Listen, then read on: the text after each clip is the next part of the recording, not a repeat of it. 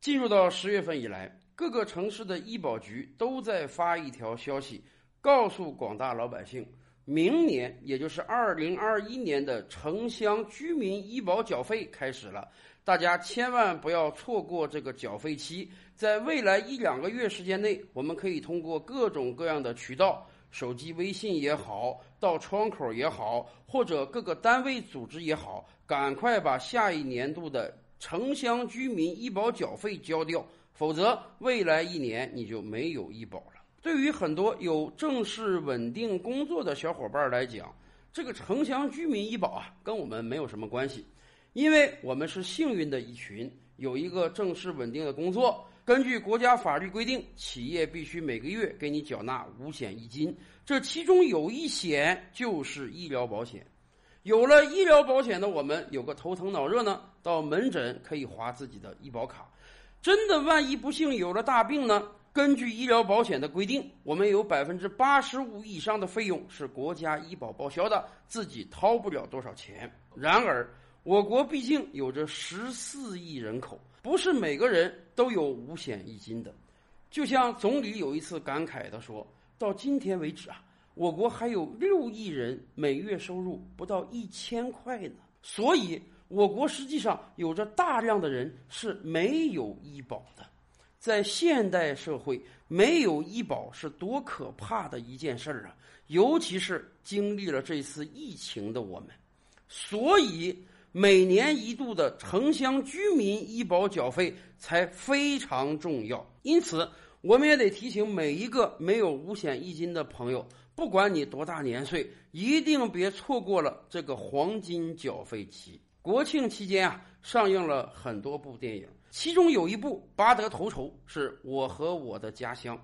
这部电影中的第一个小故事是葛大爷主演的，讲的就是医保的问题。在这部电影中，葛大爷的舅舅是个农民工，是个送快递的。按道理讲，今天每一个送快递的人，企业都应当给他缴纳五险一金。但是，当然，我们也知道，咱们这个社会中有很多不规范的存在。所以，电影中的设定啊，这位大爷所在的企业没有给他交保险，而葛大爷所在的企业给他交了保险。结果，葛大爷的舅舅脖子上生了个瘤，要做手术得花七八万。一个农民工哪有这些钱呀？最终，二人上演了一幕想骗保的悲喜剧。而在故事结尾，葛大爷的舅妈告诉他，其实他的舅舅有医保啊。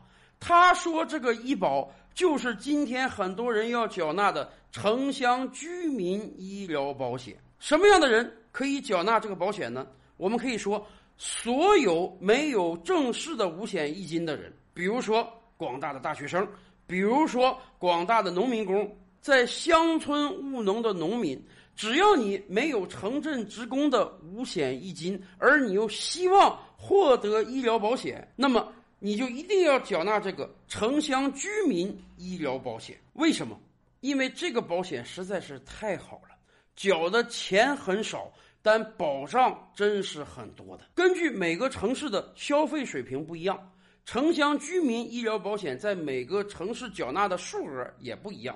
今年大多数城市在二百八到三百之间，也就是说，一个人每个月大概要掏二十多块钱，一年掏不到三百块钱来给自己缴纳这个城乡居民医疗保险。缴纳了这个医疗保险有什么好处呢？当然，咱们清楚，由于你就交二三百块钱，因此啊。门诊是不能给报销的，比如说今天感冒了，去开个药、打个针、打个吊瓶，这个钱还得咱们自己花。但是如果得了大病了，需要住院了，轻则某个脏器有点炎症。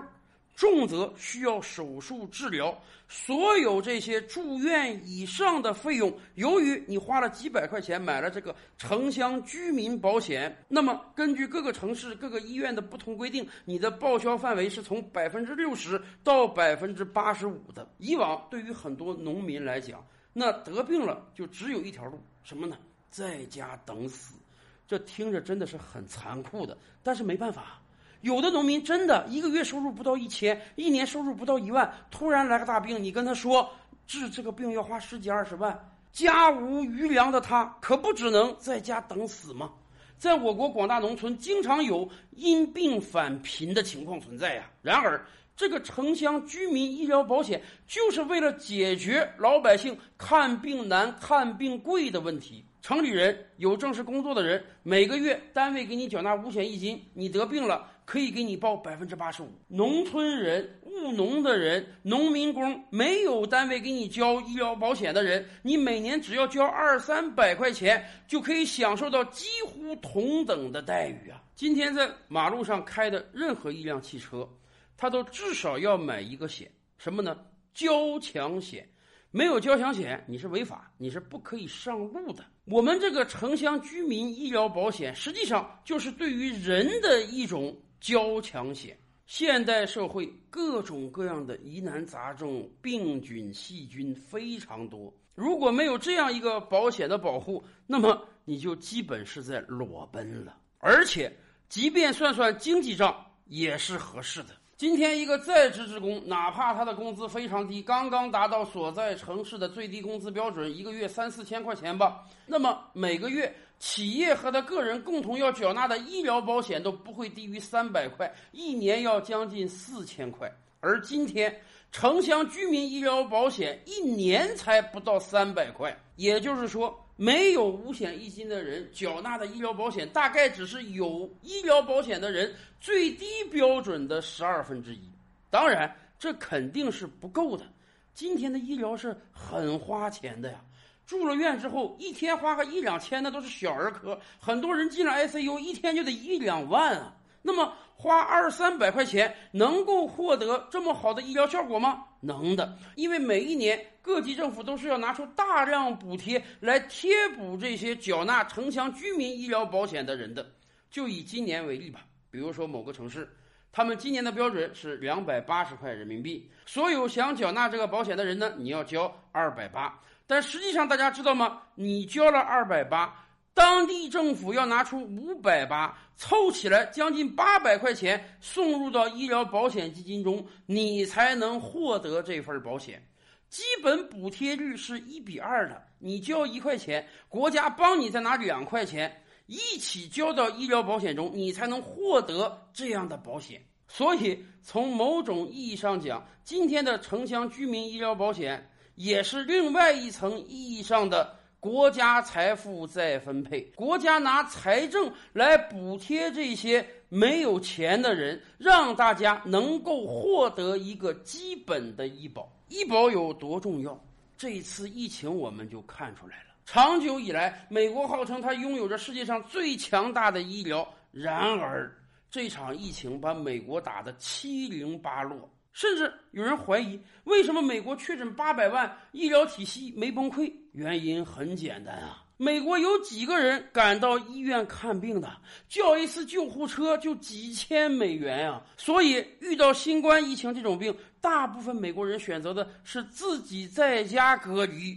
反正没有什么特效药，去了医院不就是白花钱吗？而对于中国老百姓来讲，至少城乡居民医疗保险给了我们一个兜底儿。甚至在有些城市，为了照顾到低收入群体，人家还有额外规定：未成年人每年花着两三百块钱买的医疗保险。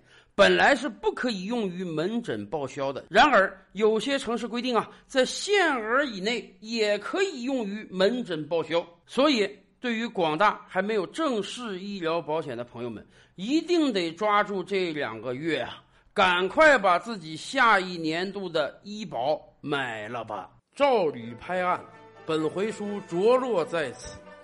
欲知大千世界尚有何等惊奇，自然是且听。下回分解。